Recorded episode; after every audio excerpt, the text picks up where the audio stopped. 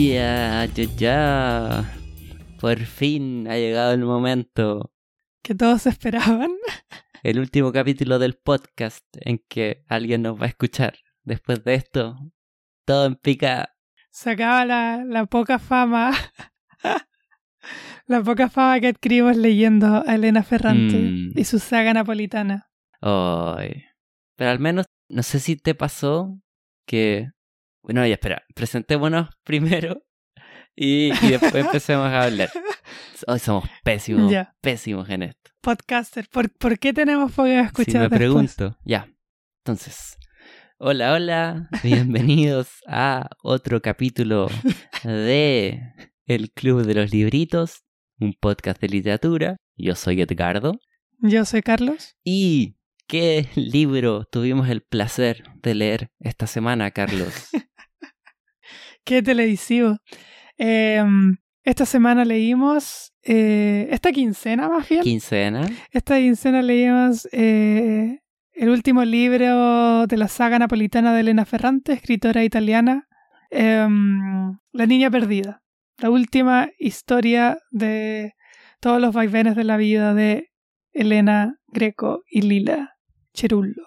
Sí. ya, ahora sí, continuemos. Em, obviamente, final de una saga siempre está como el, el miedo de que, oh, ¿qué pasa si al final lo arruina todo? Sí, Tranquilo, no tengan miedo, termina bien. O sea, termina mal, pero termina bien. sí, termina mal, pero termina bien. Em, no, y, y termina, termina muy mal. Muy mal quizás no en lo que pasa, pero con ese sentimiento que siempre pasa cuando uno termina eh, eh, de ver una serie, leer un libro, termina una película y, y queda como esa sensación de vacío. En la novela como que se hizo todo lo posible para exacerbar, al menos en mi opinión, ese sentimiento. Sí, Porque de verdad que el, el final, el final del libro es... eh, asumimos que ya lo leyeron. El final del libro es la vuelta al pozo. eh, literal y metafóricamente, cuando se caen las muñecas en la primera novela, se caen en un pozo sin fin, a un abismo.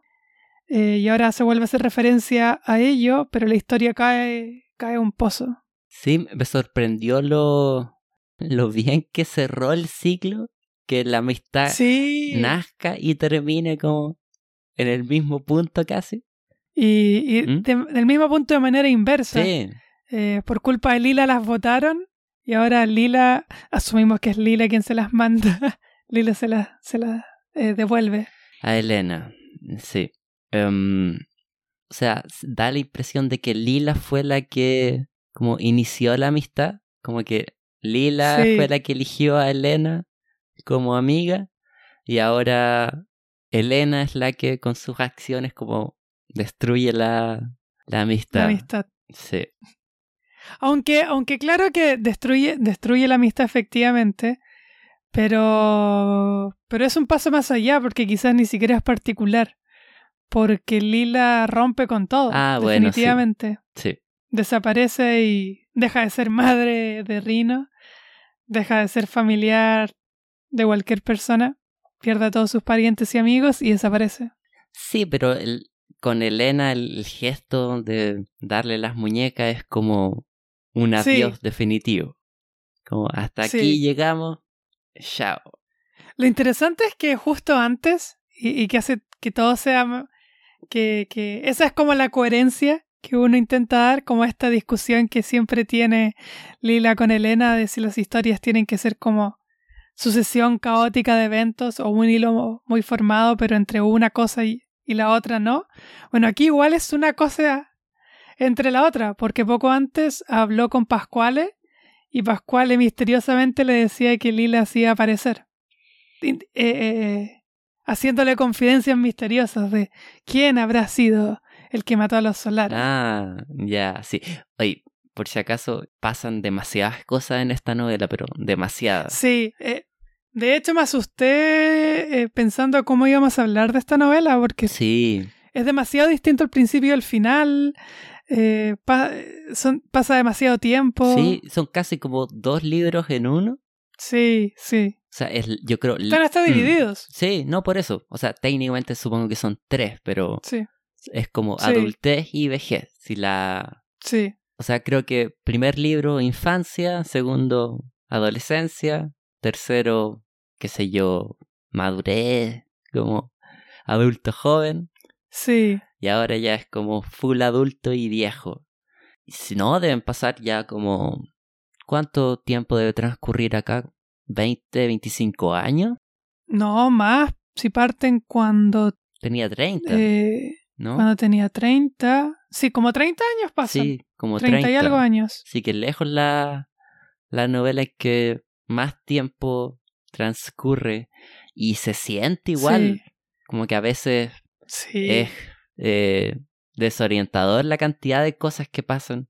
Llega un momento, sobre todo ya al final, donde personajes empiezan a morir de diferentes maneras.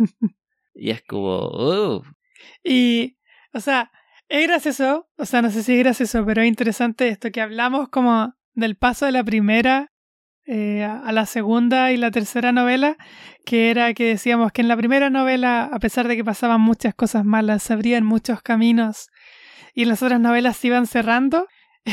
En, este, en esta novela va aún más allá y, y mata a los personajes. De aquí ya no puede pasar nada más. Aquí se acaba. Y si no los mata, los encierra. Y si no los encierra, hace que se vuelvan locos. eh, Sí, como que de- no. o, o se van al extranjero y no se les vuelve a nombrar. Eh, de verdad, aquí es como les pone, les pone la meta de sus vidas como en una carrera. Hasta aquí llegó el interés de estos personajes. sí. Y seamos honestos, ningún personaje termina bien. Como hay algunos No, que... eh, Mm. No, dale, dale, dale. Sí, eh, eh, es- también lo pensé y, y lo único que me los únicos nombres que brotaban eran Pietro, que termina m- Sí. más o menos viviendo una vida supongo que feliz, Sí. como que consiguió todo lo que quería. Eh, y después Elena, muy entre comillas, y de ahí para abajo. Sí, sí. Bueno, y los hijos de Elena. Asumimos que todos los hijos de Elena van a tener una vida mejor. Hoy ya, Aparentan, Ne- aparentan. sí, necesito desahogarme un poco, pero las hijas de Elena, sobre todo eh, Elsa, qué personaje más desagradable. Pero en verdad, ella es como... ah Qué manera de arruinarle la vida a Elena. sí. O sea, al menos las otras ya como que van madurando, pero Sí. Elsa solo se va volviendo como más cruel. Sí. Y se va volviendo un poco como Lina. Sí. Eso, como que. Algo que también hace referencia a Lila en un momento, que, que, que cuando se lo comentaba a, a Elena, esto decía que decía cosas sin sentido y que le costaba hilarlo, pero era esto de que eh, uno como que dejaba en otras personas, en los hijos, como que eh, parientes, como independiente de la genética. Por ejemplo, cuando habla de, de Rino, que dice que en su infancia era efectivamente hijo de Nino y que de repente dejó de ser hijo de Nino y se volvió hijo de Estefano. Sí. Eh, eh, lo mismo pasa con las hijas de, de, de Elena. De alguna manera se vuelven muy Lina en, en toda su, su posibilidad para hacer el mal. No, sí, como que parten, o sea, siguiendo esa como manera de pensar, parten como hijas de Elena, pero se van Sí. volviendo más hijas de Pietro, podría decirse, en el Sí. caso más de Dede. Ima, la hija de Elena con Nino, en verdad ella como que todavía no está muy definida, Sí. más que por... Y ella, siento que es como la que terminó como más Elena de algún modo.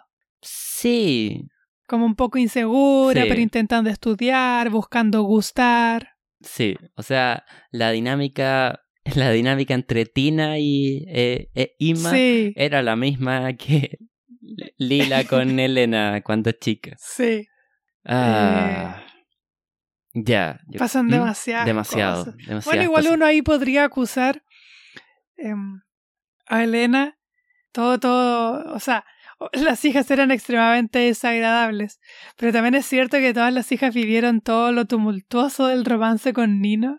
No, que- sí. Que fue lo peor. Fue lo peor. Sí, otra cosa. O cosa que ya es como una constante en estos libros, es como una manera como completamente no romántica de mostrar tanto como el matrimonio como la maternidad. Eso es como evidente y en esta novela quizás es donde, bueno, en verdad yo creo que ya lo habíamos dicho antes de la tercera que sacaba a la luz lo peor de los personajes. Ya esta va más allá aún y se vuelve, o sea, obviamente... Y se encarga de ¿Mm? todos, eso me gustó muchísimo. Nadia, Nadia la maldita soplona, todos, todos sí. aparecen mostrando su, su peor eh, su maldad, su peor lado. Mm, Lila.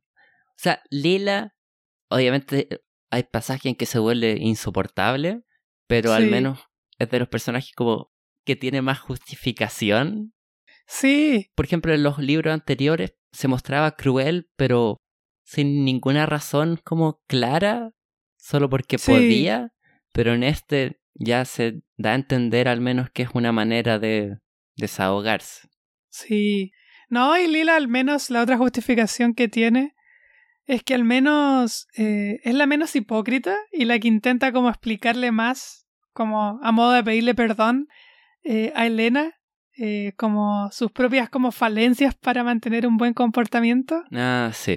Eh, hay muchos momentos en cosas que antes pasaban una vez por novela, en esta novela pasaron muchas, de Lila, Lila tratando de, explicarle a Elena que ella no es mala porque quiere, que, que le pasa, que tiene como esta cosa muy extraña que es el desbordamiento y que pareciera casi como una enfermedad mental, como un principio de esquizofrenia. Sí, también eh, yo lo pensé. Especialmente en el momento mm. del terremoto. ¿Verdad? Uy, harto. Aquí yo creo que también esta fue como el libro de la saga en que más se, o yo sentí que me afectó no saber mucho de historia como de Italia, porque el tema del terremoto, o sea, mm, sí, sí. Los temas como la incertidumbre política, el terremoto, cosas así que yo creo que para un lector italiano es como, ah, estaba esperando que pasara eso, o cuando, no sé, claro. se dice un político, ellos saben directamente a quién se refieren, creo que también cuentan como de unos secuestros famosos que sí. yo no me di la, la lata de investigar, pero se nota. Bueno, ese, ese era uno que sí sabía, este de las Brigadas Rojas que secuestran al primer ministro. ¿Ya? Y al final lo matan. ¿En serio? Y lo terminan encontrando, sí, lo, en un. como un auto, en la maleta de un auto. Oh. Como que piden recompensa, pero el gobierno no se la entrega, así que lo matan. Oh, no tenía idea. ¿Al primer ministro? Sí, espérate. Aldo Moro. Eh, ¿Y de qué partido era él? Eh, era de la democracia cristiana italiana. Oh, no tenía idea. Igual, eh, como importante eso. Sí. En la historia de un país. Y asesinato. Sí. Sí, también sale un pequeño ahí cameo del 11 de septiembre, las Torres Gemelas. Sí um, que eso yo me acuerdo, eso yo, eso lo viví. Um, ¿qué, estaba hablando? Perdí el hilo de la conversación. Ah, que, que, está, que saca lo peor de, de los personajes. Estaba hablando de, Lila, que empieza a hablar de su desbordamiento, más que es como su manera de percibir el mundo. Sí, sí. Le cuesta como separar las cosas. De hecho, describe que tiene como eso, ¿cómo se llama? Sinestesia. Que, que combina como colores con sabores, olores, con... Es como su manera de ver el mundo es que todo está como conectado de cierta manera. Sí, no, y, y creo que... Em, no me acuerdo de la palabra exacta que usaba, pero la palabra que se usa en italiano eh, para describir ese sentimiento, que Elena Ferrante lo usa eh, eh, artísticamente no se usa normalmente así. Es un término que es para eh, los errores de impresa, como de las impresiones, es como un error entre los entre el marco de la hoja y como lo que se imprime. Eh, y así lo explica ella, como que los bordes, no hay bordes claros. Ya, ya, ya, ya. Sí, y ahí desbordamiento lo tradujeron al, al español. Sí, no, ahí ya es como como dijiste tú, puede ser un tema como no sé si enfermedad, pero algo psicológico más como Sí. profundo hay ahí. Y, o sea, no se le da demasiada como importancia porque Elena está como demasiado como enfrascada en su vida. También hay otro como gran tema de, del libro, o no sé si tema, pero algo que se que está mucho más marcado en este libro es que ya vemos como la vida de, de Elena como escritora ya más establecida y todo el, o sea, más que nada lo que significa en términos de tiempo, de tener que ausentarse de la vida de su hija y que se siente culpable, pero tampoco tan culpable, que es algo de que siempre está ahí presente, como que quizás se siente culpable de que no se siente muy culpable. Sí, sí. No, y oh, eh, por, por montones habla de la molestia que son sus hijos. Sí. Y, eh, y, a la, y a la página siguiente dice que los quiere mucho y los ama y los adora y lo demuestra. Y después vuelve a hablar de que son una molestia y que es terrible tener la maternidad.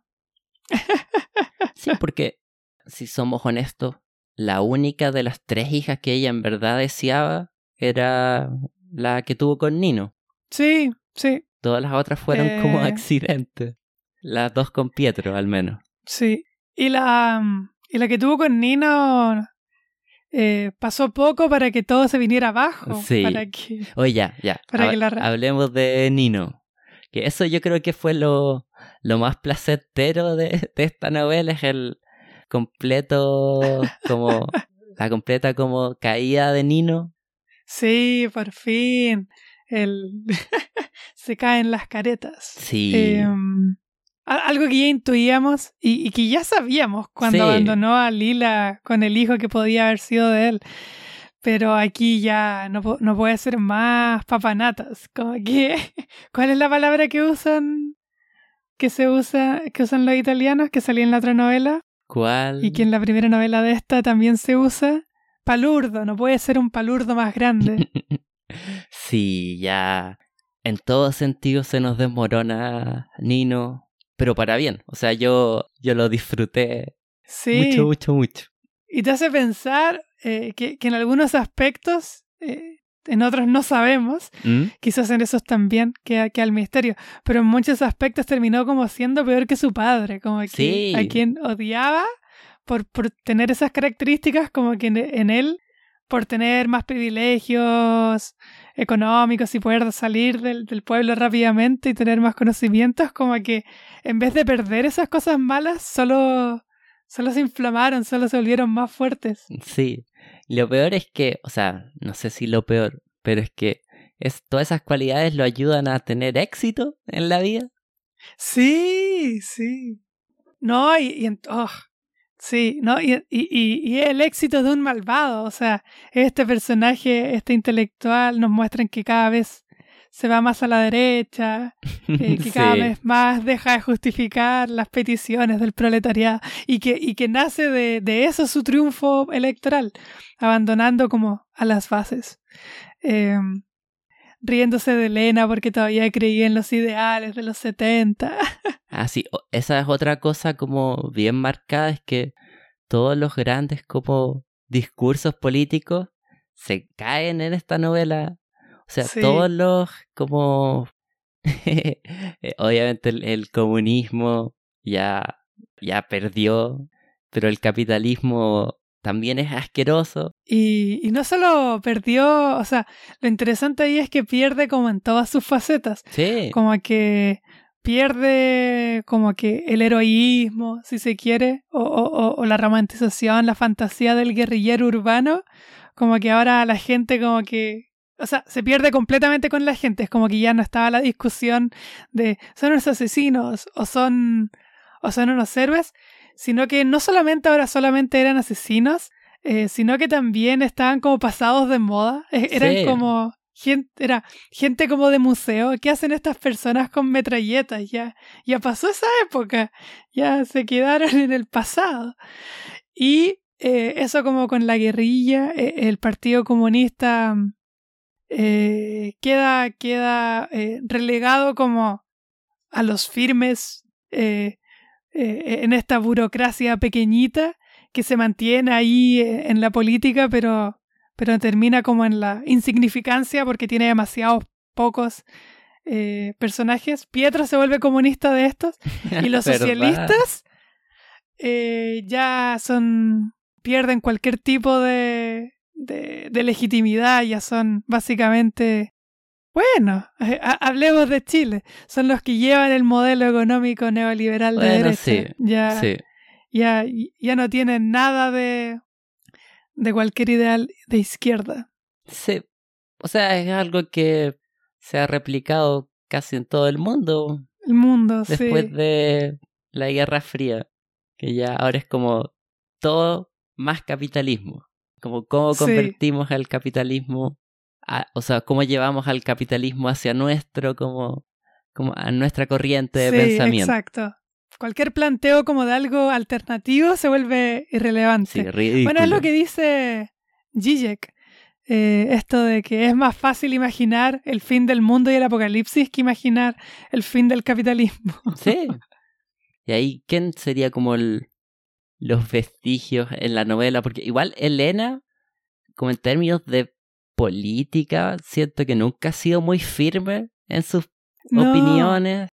Como, o sea, porque, bueno, con su clásica como inseguridad siempre trataba de como repetir lo que era aprobado por el resto de como la sociedad. lo que le funcionara lo repetía. Eso era como siempre fue su, su modus operandi. Y ahora, como igual sigue siendo columnista, al menos por un tiempo, básicamente hacía lo mismo. De, o, repetía las opiniones de, de Lila, pero con su con su toque, como con su habilidad de redacción. Sí, eh, su, su italiano bonito. Mm. No, pero o sea, en algún sentido, eh, sí. Eh, como que siempre su visión política estuvo como marcada eh, en referencia a un otro específico, sino como a personas, como que eh, quería gustarle a alguien, entonces asumía como a esas ideas, o si quería llevarle la contraria a alguien, tomaba ah, las ideas contrarias, como cuando hablaba con Pietro y cuando finalmente termina, ah, cuando ya están malas con Nino, cuando habla con Nino. Eh, algo llevemos como la contraria. algo que vemos a Nino haciendo como múltiples veces absolutamente. De hecho, como que se vuelve experto en, en eso de como de ser el polémico, ser el como el, el contrario. Pero aquí ya vemos que Nino, él sí que no tiene ningún principio.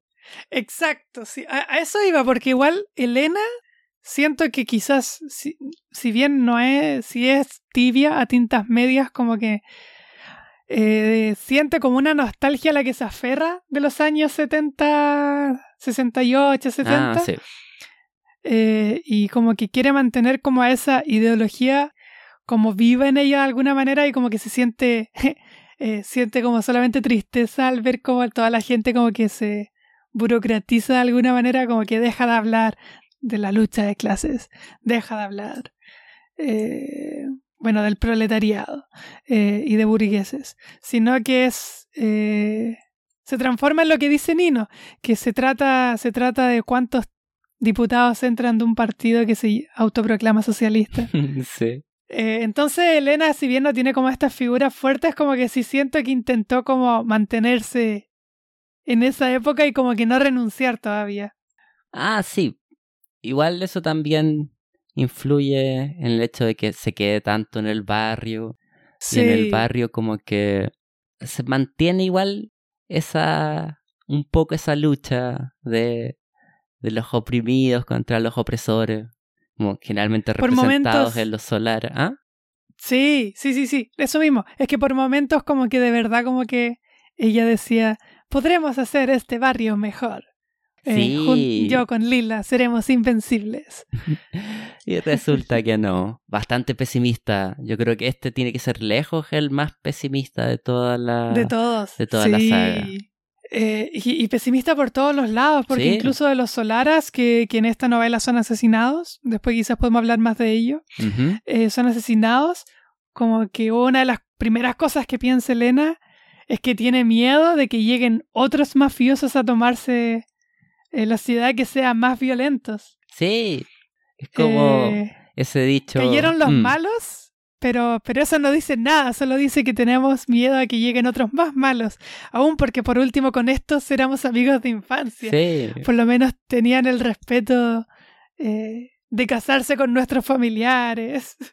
Mm. No, igual ahí también hay una, o sea, no sé si hipocresía, pero igual es divertido que Elena se vuelve como esta cara pública en contra de los Solara, siendo como la cuñada de uno de ellos.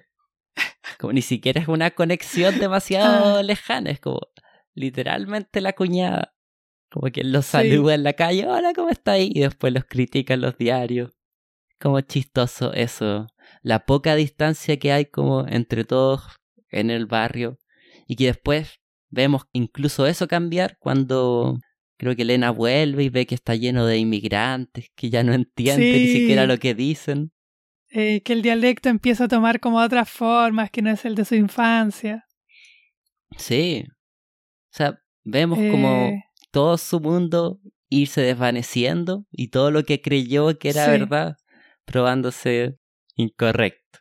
Y mm, no, y, y al final eh, la- las últimas páginas son muy tristes cuando habla de esto, de que toda su obra ahora se lee muy poco, a pesar de que hay una pequeña esperanza con su nueva eh, escrito novela, novela corta, eh, en que retrata la vida de Lila y de ella, que le da un Mm. nuevo repunte, eh, a pesar de que con eso corta su relación con Lila, pero antes de eso ella decía, mis novelas he escrito mucho y he vendido mucho, pero ya soy de la prehistoria, y no solamente soy de la prehistoria, que ni siquiera eh, soy de esa prehistoria de la cual se pueden interesar los jóvenes, sino que soy de la prehistoria que va a ser olvidada. Sí.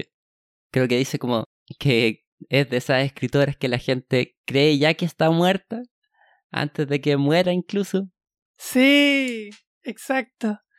Y que su historia completa, lo cual es interesante porque hasta un punto, o sea, es verdad, eh, si uno quiere simplificarlo al máximo, habla de que su vida, en el fondo, es la vida de una ascensión de clase, de ella saliendo del barrio y viviendo en una casa más bonita. Sí, pero Si uno, si uno le quitara como Mm. todos los amores y desamores, como que eso es como el resultado. ya, pero ahí igual siento que Elena es demasiado dura consigo misma, Crítica siempre lo ha sido. mismo. Eh, Es porque no es como toda vida eso, casi. Sí, Una lucha por, o sea, quizás no por ascender, pero al menos no bajar de clase. sí. Eh, Sí, porque la vida de... mm, eh, es más triste aún, no sé, pues la vida de María Rosa, que, eh, que termina no haciendo nada, deja de interesarse por las cosas intelectuales, deja la universidad, Franco se suicida, Se queda oh, sola. Franco. está enojada con todo el mundo. Ah, es que pasan demasiadas Sí, cosas en esta novela. sí. Y finalmente cuando habla con María Rosa, eh, cuando pasa lo del padre eh, Guido Irota, que cae en desgracia, pero no en tanta desgracia, No. eh, le pregunta Elena a María Rosa, ¿cómo vives? Y esta le dice, soy hija de una familia rica.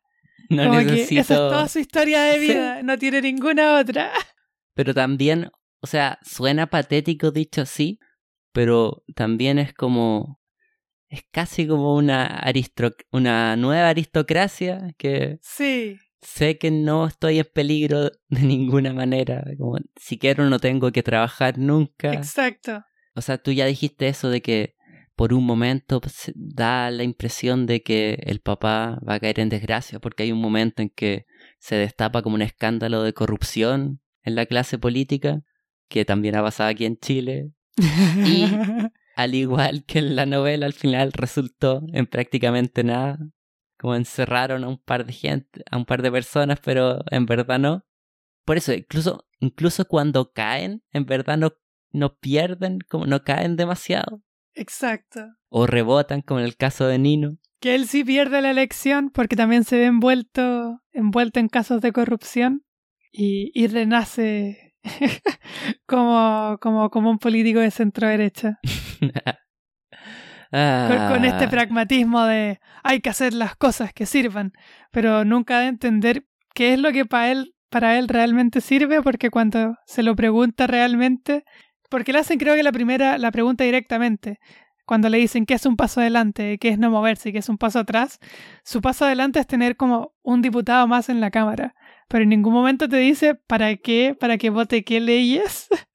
Bueno, pero es que eso es como la paradoja de como de cualquier político ya de carrera es que al principio es como voy a ser político para ayudar a la gente y después se convierte en ah tengo que ayudar a la gente para poder seguir siendo político siendo político.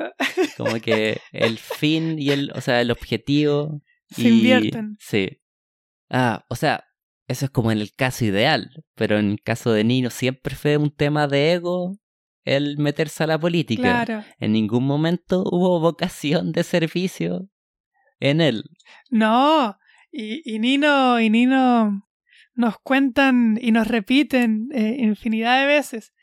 Y ah, que hasta me parece, bueno, igual eran amigos de niño, quizás eso pasa si vives en el barrio con las mismas personas mucho tiempo.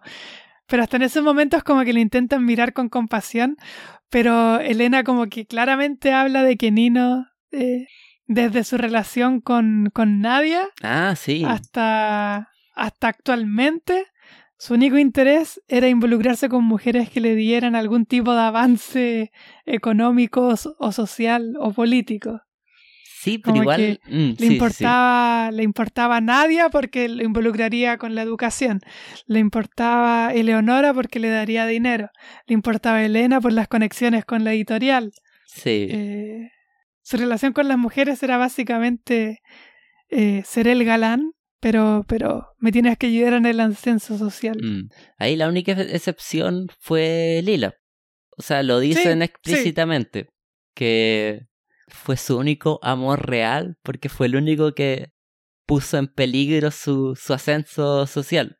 Pero ahí también vemos que Nino también, no sé si adicto al sexo o simplemente mujeriego, porque cuando lo encuentra con la nana, por ejemplo. Esa escena. con. Y con, con, con, la hija dando vueltas sin que ellos sepan dónde están, la hija pequeña. Igual. Un bebé. No quiero como avergonzar a la gente vieja, pero siento que es como ampliamente aceptado que uno se va poniendo más feo a medida que va ah, envejeciendo. Y esa escena obviamente la intención es ser media grotesca y lo logra. Sí, sí, sí. Pero también el hecho de que como que no es una man... Mm, sí, dale, dale. Sí, sí, sí, sí. No, no, digo que esa escena cuando lo descubre, aparte de lo grotesco que es, y que saca como el peor lado de Nino, eh, pero el, el tema que también, incluso en esa como en esa situación que trata de ser un buen amante, pero no por el hecho de, o sea, solamente como para alimentar su ego, como su, su masculinidad, como, ah, incluso cuando me folle una vieja, la hago gozar de placer. sí, sí. Em, Dije follo para, para nuestra audiencia en España. ¿Público español? Sí. Em, ya. Volvamos a la novela. Ah, no, Nino. Ya, eran dos cosas. Eh, ahora me acordé de la primera. No, que eso pasa con todos los personajes, como que intenta ser grotesco físicamente eh, con todas las vejeces casi. Ya, sí, sí. Em, cuando habla de Gigliola, que, que engorda desmesuradamente, eh, a Estefano, que se vuelve cada vez más extraño porque está como hinchado, pero no es tan gordo, pero tiene como la cara extraña y se ve desahuciado por el para al corazón. Mm. Bueno, y así con, con, varios personajes al final cuando Nino también está como hinchado, cuando ya es muy viejo. Pero sí, como de... Eh. No, sí, sí, sí, sí te entiendo. Como una visión cero romántica de, de la vejez. Lila, la Lila mm. misma, que era tan bella, eh, se transforma como en esta eh, cosa extraña que es como esta vejez que vuelve como a la gente un poco como un infante, como que se van cada vez achicando más. Sí. Son como niños arrugados. Pero al menos Lila es la que mantiene como, a pesar de que sí, como corporalmente, físicamente, la vejez no la trata bien, pero al menos en mentalmente Lila se mantiene 100% despierta. Sí. Y la gente la empieza como a la empieza como a evitar por bueno, por el tema de la hija que hemos hablado como del tema de la desaparición de no, Tina. todavía no. Todavía no. Ya. Pero creo que está bien porque eso nos va a llevar como por un camino largo. Así Sí. hablamos de las otras cosas de la novela. Sí, pero ya llega un momento en que Lila, si, an- si a un principio, en un principio no le importaba demasiado la opinión de la gente, en esta novela ya es absoluto, como que se desconecta del mundo y no le importa ya nada. no, Lila, bueno, y eso, o sea, eh, eh, es no solo mencionado, sino que lo vemos con toda la relación con todos los otros personajes. Que vemos que todos los otros personajes, de manera irónica, porque mm, eh, eh, como extraña, invertida, porque Lila efectivamente, bueno, con la desaparición de la hija se dice que se queda pegada, pero es la única que sigue haciendo cosas eh, nuevas, de alguna manera. Sí, Todos los otros personajes como que de verdad se quedaron atrás y dejaron que la vida siguiera, ya no intentando como, co- com- como que si bien se quedó pegada, como que le sigue quedando voluntad, como que los otros personajes no solo se vuelven viejos, sino que pierden, pierden como la capacidad de evolución, como de elegir cosas. sí. O sea, es que ya... A ver, ¿cómo decirlo? Sobre- Menos Elena también, Elena también es la excepción. Sí, pero ya llega, ya a los tipo 40, 50, ya es la edad en que es como demasiado difícil reinventarse. Sí, sí. Entonces, Especialmente si vives en un barrio pobre de una ciudad perdida de Nápoles. sí, y también porque muchos del, como las vidas de la gente en el barrio estaban centradas o en Lila o en los Solara. Como que Sí, dependían su sí. modo de vida de ellos. Y los Solara son asesinados. Y Lila, con la desaparición de, de la hija, como que pierde la voluntad de ayudar al barrio. Entonces, ellos Claro. como que empiezan a depender de sí mismos y se dan cuenta que no, no son, no tienen como la capacidad de, eh, bueno, como de sostenerse a sí mismos. Claro, claro, como que su vida ya estaba asignada como por uno de los bandos y cuando los dos bandos sacaban, Sí, eh, se acaba todo, no, no quedan queda a la nada, deriva. sí. quedan a la deriva. Por ejemplo, Rino, el, el hermano de, No, de Lila. el Rino es camina hacia la decadencia, le apretó el acelerador. Sí. Eh, Pascuale. Ah, no, no, no, perdón, pero Alfonso. Pascuale- No, no, sí me equivoqué. Quería decir Alfonso. Que también. Hoy, ya, hagamos una lista de. Ay. Porque me di cuenta.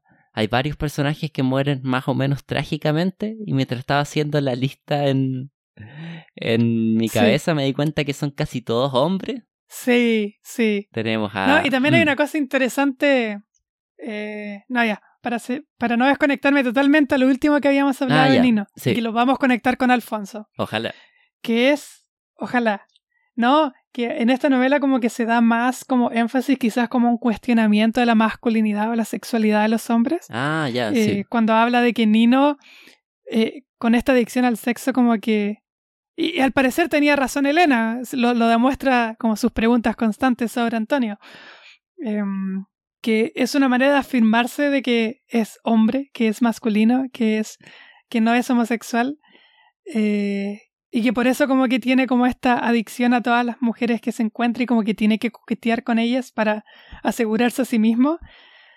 Eso, que es algo que también pareciera ser algo que le pasa a Estefano cuando descubre que Antonio es homosexual eh, y que tiene como que quedarse con Pinucha para demostrar que en su familia no son todos homosexuales. Ah, Alfonso. Eh, Alfonso. Sie- siempre se me confunden Antonio con Alfonso. Antonio El- es el que se fue a Alemania, Alfonso Ya, an- era el sí, de el el- que se convierte. el que se viste de mujer. Sí, ahí no sé, homosexual, transexual, no queda como del todo claro Sí, no Que queda del todo claro. Sí, porque Alfonso.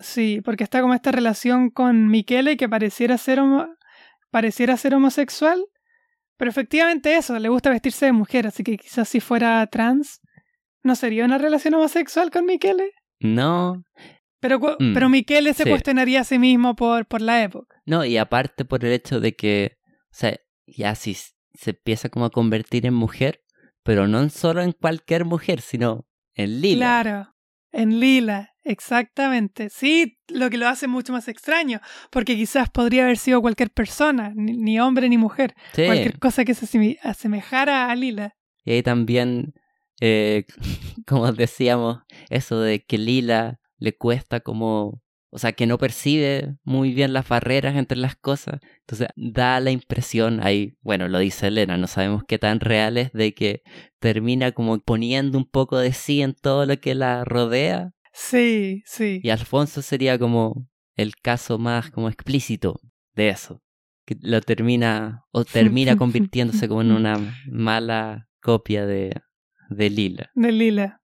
No, y, y, y la metáfora que usa Elena es, es, es buenísima, la dice varias veces, habla como de veneno, em, que Lila en- entrega veneno a las personas que la rodean, y es justamente eso, el veneno, como que algo dentro de sí, como que se inmiscuye en sus cuerpos, casi como un virus. Sí, Eh, con Elena fue durante toda la, no- la, la saga. Eh, esta, esta relación como contradictoria de ¿acaso lo que hago yo es finalmente algo que nace de Lila? ¿O, o es algo que Mm. nace de mí como ser individual? sí, pero es una relación en que, o sea, primero siento que Lila no lo hace a propósito, No, no. en ningún como caso, o, o en la gran mayoría de los casos, y también que es una relación casi como simbiótica, supongo que es la palabra. sí, que ambas sí. partes se ven beneficiadas, ambas partes se ven eh, perjudicadas. Por ejemplo, Elena eh, tiene eso de que ya, oh, Lila me manipula, Lila me trata mal, pero Lila es la base de todo su éxito como escritor. O sea, no sé si todo su Sí. éxito, pero es su gran musa. Sí, y, y es buena palabra, sí, es como una musa, como que le da la inspiración, inspiración. Y no solo la música, sino que es finalmente la última red como de circo que, que la puede Sí. sostener. Si todo sale mal, al menos, al menos hasta ya casi al final, la persona a la que le puede pedir dinero sin, sin sentirse tan, eh, tan humillada es a Lila. No, sí, y, o sea, también cuando... La que la puede sostener Sí. de alguna manera, la que le invita a vivir, la que le dice arrienda aquí, arrienda allá, te cuido los hijos. Eso, eso. Bueno, y esto es algo que se ve con Elena, se ve con todo el barrio casi, que en el momento que Lila deja de ser útil después de la desaparición de la hija, todos reniegan Sí. de ella. Menos Elena. Pero Elena hasta cierto punto, porque ya no le puede empezar a dejar a las hijas, se vuelve más... Se vuelve Claro. un problema, no lo ayuda con Rino, que se le va a vivir a la casa Elena. En las partes más como raras de la novela, esa, ese pequeño eh, como amorío de Elsa con Rino. Lo divertido es que Elsa se va y Rino Sí. se le queda en la casa. Um, pero, o sea, igual Lila ocupa a la gente, pero la no, gente pero, ocupa pero Lila. igual después, eh, después de eso, eh, Lili igual se empezó a ocupar de, de la hija otra vez, la hija chica. Ah, es que pasa sí. tanto esto de que se llevan mal, se llevan bien, se llevan mal, se llevan bien. eh, O sea, que- es la que- que dinámica en que se basa- Porque al final y- Sí. vuelve a tomar esta. Sí. Vuelve a tomar como, como educadora otra vez a la, a la Inmaculada. Eh, a la hija, hija más pequeña enseñándole cosas de Nápoles. Sí. le hace interesarse otra vez por cosas eh, como ocultas, le cuenta historias, le cuenta. Le hace preguntas que como que la hagan pensar, como reflexionar, como. como generarle espacios de creatividad. Mm, Como le hubiera gustado hacer con Tina. sí, Em. eso. Como que la toma como hija sustituta, casi. Sí. Pero de una manera al menos no. no enfermiza. No, eso eso es no. bueno. Que. Bueno, hay un momento inmediatamente después de la desaparición de Tina en que sí es bastante como enfermiza la manera en que se como aferra a Inma que él, la empieza como a contar, no, cuando la tuve, me quería morir, Como le empieza a tratar súper mal, ¿te acuerdas? Sí. Como inmediatamente Sí, sí, sí. después. Y después como que se, se aleja y después vuelve a acercarse. Vuelve otra vez, sí. De una manera más saludable. No, pero es que eso pasa. Pero eso pasa infinidad de veces. Como que Lila dice algo muy malvado, Elena se enoja mucho, pasan un par de semanas donde se llevan mal y vuelven. Sí. Bueno, y aparte porque por un gran periodo de la novela viven como prácticamente en la misma casa. Ya, más unidas Ah. no pueden estar. Sí. Hoy, sí, estoy tratando de pensar cosas que pasan en la novela, pero pasan Son demasiadas. demasiadas. Son muchas. Eh, Ya, los Solara. Quiero hablar de los Eh. Solara ahora. ya, hablemos de los Solara. Porque también son personajes que como que pasan por todo el espectro como posible. Al menos Michele, por ejemplo, en esta novela que lo vemos en su punto más bajo, porque ya al final yo diría de, de la tercera es como se ve como el gran villano, el gran como peligro a, la, Sí, a la seguridad de, de Lila y al comienzo de esta está como completamente derrotado. Sí. Se vuelve un poco como se vuelve Nino. ¿Te acuerdas que hubo un periodo de Nino en que eh, no me acuerdo qué es exactamente lo qué es lo que ocurre? Si es cuando por primera vez como que se aleja de de Lila o algo así, pero que se empieza a emborrachar y se deja la barba y que no Ah, llega sí. a la casa. Y como que se empieza a volver loco. Sí, no, pero ¿te acuerdas que también lo tenía como viviendo en, en la zapatería, creo, en la tienda de zapatos? Sí, sí, sí, Sí. sí. Es como su. Como que el Lila lo tiene completamente dominado. Sí. Hoy sí, es que vienen demasiadas cosas a la vez. No hemos hablado Ya. de la compañía. Ahora que me acordé de la zapatería de Basic Site. La compañía de computadores. Ya, pero hablemos de los Ah, Solara primero. Ya, Volvamos sí, a eso. sí, sí. Que los matan, Eh, spoiler. que los maten. Ah, yo tenía razón. Yo dije que iban a matar a Miquele Solara. Que tenía ¿Sí? que terminar. No podía no terminar. Está en el podcast anterior. Escúchenlo. Yo dije, predicción. Miquele Solara lo matan en la siguiente novela. Ah, ya. Yo no me acuerdo qué predije. Creo que Eh, habíamos Dijiste que iba a ¿Mm? terminar mal lo de Nino. Sí, pero es que eso era, era obvio. Pero era como fácil predecir algunas cosas, pero otras no tanto, porque también siento que, por ejemplo, ya el tema de Tina e Inma son personajes que prácticamente aparecen, en- o sea, que aparecen en esta novela y que Sí, al sí. tiro toman un rol como ultra central. Entonces, como era imposible predecir eso, que te metan un personaje nuevo en el último libro. Pero sí, Michele, que lo vemos en su punto más bajo y después vuelve a ser el mismo, como buscando venganza. Y ahí una de las grandes interrogantes del libro es quién secuestró a Tina, si es que la secuestraron. Si es que la secuestraron. No, y también eh, Marcelo vuelve a tomar cierta importancia. Sí, Cuando nosotros pensábamos, esa creo que fue una, una, una profecía que hicimos mal. Creo, Mm. no sé si lo dijimos los dos o solo yo, pero era que Marcelo se iba a ir a vivir con Elisa lejos y iba a dejar de lado los negocios, sí, no. como que se encargara Michele. Marcelo toma, toma las riendas eh, de- del trabajo sucio, legítimo y ilegítimo, em, y transforma a Elisa en una solara. Sí. Bueno, ahí, volviendo al tema de la desaparición de Tina, como la hipótesis más obvia es que fueron los Solara. Sí, sí. Eh, y Pascal dice que fueron los solares, los solaras. Sí, o sea, esa es su teoría. Y ahí también se da a entender, o al menos lo que yo entendí, es Pascuale como admitiendo que él estuvo involucrado en el asesinato de los Sí. Solara. Pero yo, sí, tengo esa idea, eh, pero también me da a entender que quizás también estuvo involucrado Enzo y quizás Mm. hasta Lila. Pero Enzo, esa es como mi lista de, de quienes se vieron involucrados en la muerte de los Solara. Sí, pero también es otro tema de...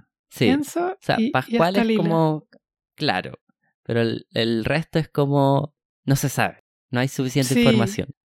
Pero Enzo mismo dice que eh, lo primero que dice es que se la robaron los Solara, es su primera hipótesis. O sea, porque creo que Eh, hace poco la habían amenazado como directamente de que Sí, ah, te vamos a quitar lo que más quieres, te vamos a pegar donde más duele, que es la hija. Sí. No, y también está como todo este, este esta otra como involucramiento de Enzo, que, que Nadia empieza a, a- a soltar la lengua y cuenta todo, Sí. y involucra a Enzo también. Y nosotros primero asumimos que probablemente mintió mucho, pero quizás no tanto. Eh, quizás como que Enzo siempre estuvo más involucrado de lo que supimos. Quizás no. Mm, Como que deja hartas interrogantes. Sí, ahí no, no se puede Porque saber también mucho. estaba esta, porque cuentan que como dato, que sí había como una relación entre unos familiares que vivían cerca donde se estaba escondiendo. Ah, sí, sí. Entonces, algo de conexión tenían. Bueno, y cuentan al principio de que sabían dónde estaban, ah, cuchicheaban cosas que no le querían contar a Elena, Porque no era del barrio. porque no era del barrio. Sí, o sea, eso, lo lo que yo entendí es que, bueno, Lila, Enzo, Carmen, siempre supieron Sí, dónde e- eran ellos los que ayudaban a esconder a, a Pascual. a Enzo, o sea, a Pascuales. Pero no sé qué tan metidos como estaban en, en la revolución. Sí. Eh, bueno, y que se, y que se mezcla como en toda esta idea de, de Lila como de las imaginaciones de, Sí, de Elena, de Lila como guerrillera, que ella fue la que mató a, a Bruno Socabo. Ujú. Sí. Hoy que ya lo vamos a repetir mucho, pero pasan demasiadas cosas. Pero demasiadas cosas.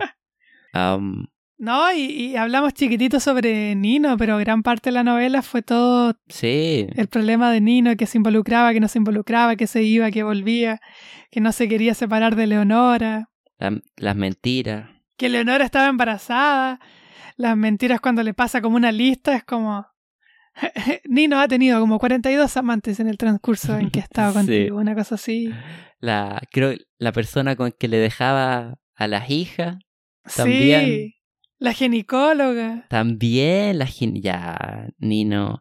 Ah, las amigas que traía a la casa. también.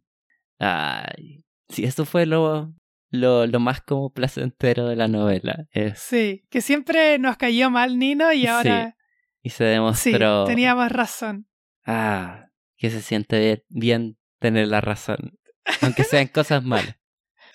Sí. Ah, Em, y los Solara los terminan matando. En una, Sí. en una escena. O sea, es una escena divertida porque es todo suposición. Como que sí, en verdad nadie termina viéndolo bien como, como ocurre. Entonces la gente quizás se va sí. volviendo casi una leyenda urbana.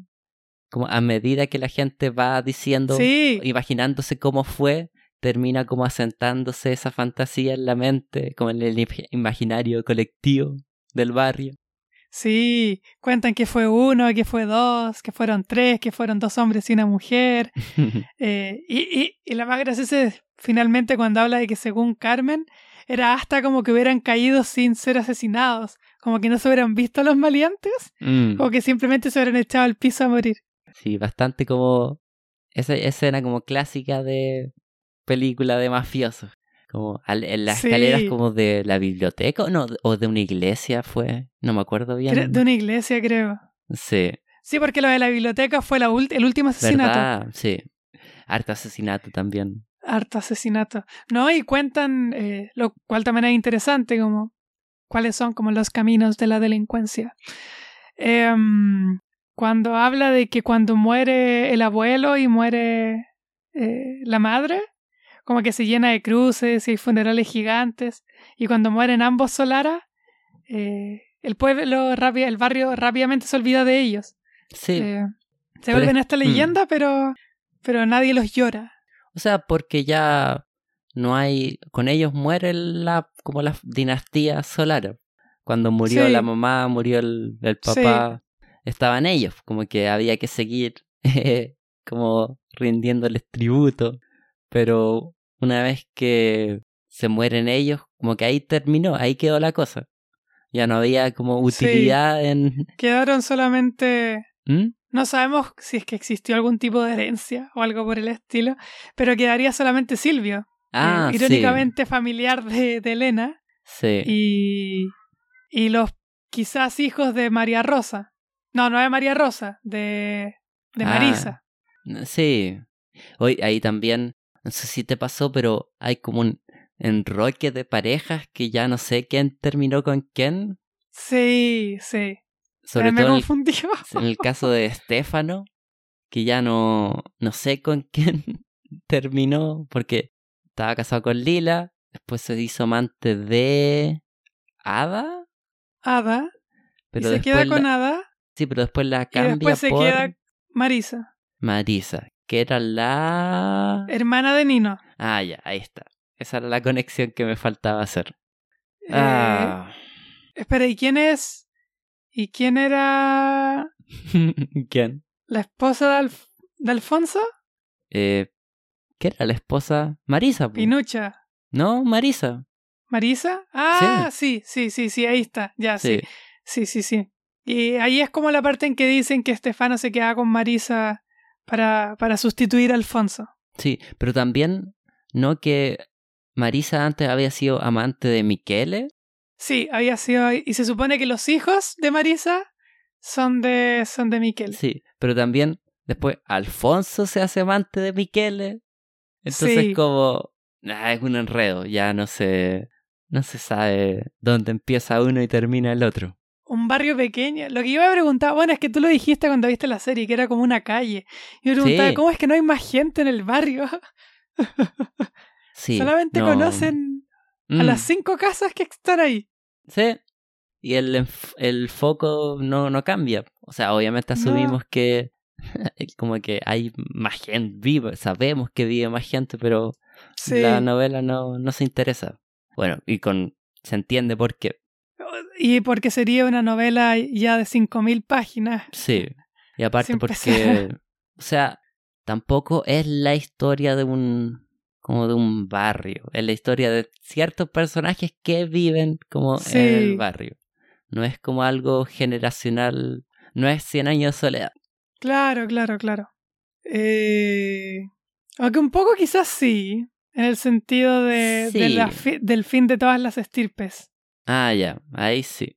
Tiene como ese como halo de como de fatalidad, Sí. pero no de la pasamos muerte de un como- periodo. Mm, pero no pasa eso de como que la historia pasa de los padres a los hijos, a los nietos. claro. No, eso no. no lo tiene. Pero sí, No. sí tiene eso de ser como un ciclo perfecto que es. Y, y se asume que, bueno, con este corte, eh, quizás algo que también es como un cambio generacional, como también como que lo podemos ver nosotros, eh, de una pérdida de identidad de todos los barrios, que jamás Ah, ya ya, nunca sí, va a haber sí. una historia que involucre tanto a la gente del barrio, como que, eh, a menos que vivas como en lugares muy periféricos, eh, porque ahora toda la gente se mueve mucho, la gente como que no está involucrada con los vecinos porque no le cuesta nada ir lejos, Sí, porque es mucho más barato el transporte público, por ejemplo. Eh, sí, es verdad. tienen estaciones de trenes eh, que se emocionaron cuando llegaban a la ciudad. Eh, como que jamás me imaginaría como a los hijos de Elena ahora conociendo a los hijos de Marisa. No, para nada. Y aparte, bueno, porque todas las, las hijas de Elena terminan yéndose de Italia. Sí. Dos a, a Estados Unidos y Mm. una a Francia. A Harvard, nada menos. Sí, sí. Eh, donde enseña Pietro. Sí, De hecho, todas se vuelven muy Pietro, todas son muy, muy académicas. Una es como que estudia matemática, la otra también estudia como eh, literatura antigua filosofía, Inma creo que y filosofía, va- la IMA. Sí, ultra, ultra académica. Bueno, igual Nino parte su vida también por ese camino y cuando Sí. le deja de ser útil, se mueve a la política. Sí, sí. Em, me estoy acordando de más cosas que pasan. Todo el conflicto. No hemos hablado de Franco y está todo el conflicto que esto es un poco antes del conflicto Adele-Elena, la Ya, ruptura sí, final. pero es, es que es demasiado. Va a durar- si es que nos ponemos a hablar de todo, va a durar tres horas, cuatro horas el, Sí. el podcast. Igual llevamos una sola hora. No, sí. No, estamos razonables hasta el momento. Pero yo Sí. creo que conviene hablar de cosas más generales, porque si nos metemos como mucho en lo específico, nos vamos a perder. Claro. No, pero sabes que igual creo que, bueno, lo de Adele y, y- y- y lo de Elena es como lo más novelesco, quizá lo como menos interesante en términos generales. Quizás salvo Ah, por ya. este menosprecio general que siempre tuvo Adele, como que era falso este, esta ama, este, este sentimiento como amigable Sí. con esta niña pobre, esta niña que viene de Tirilquén, de San Rosendo. a vivir a la ciudad. Em, a vivir a la ciudad eh, y que una vez que termina con Pietro como que saca todo su, su clasismo eh, y su malicia al intentar que no surja, que no le publiquen las cosas, cuando Pietro ya la tiene más que perdonada. Sí, yo creo que eso fue de lo más como... O sea, si decíamos que esta novela saca lo peor de los personajes, siento que en general Sí. la relación de Pietro con Elena después del divorcio mejora bastante. Muchísimo, ¿no? Y, y creo que hasta lo hace explícito y dice que, hasta dice que quizás es bueno para la humanidad en general eh, y que sus hijas hagan eso. ¿Mm? que es que mm, cuando está hablando sobre todas las relaciones que ha tenido, dice que eh, bastaba con casarse y vivir juntos un tiempo y después había que dejar libre al hombre. Como que Sí. esa era la idea que tenía Elena finalmente de qué es lo que, lo que había que hacer. Em, bueno, igual Pietro también, o sea, se nos muestra como convirtiéndose en un buen padre, entre comillas, pero es porque Sí, tiene que hacerlo como un día al mes nomás. Como cualquiera Eh, puede hacer bien al menos entregó dinero, Ya, no eso así sí. ni no. Sí. Pero sí, es verdad que. eh, aunque no sé si una vez al mes, en verdad, igual eso como que me, me generaban como dudas. Porque me hablaba mucho de que las dejaba con, con Pietro Ah, hartas sí. veces. A las dos hijas, no a Ima. No sé si era un acuerdo semanal, como de dos días.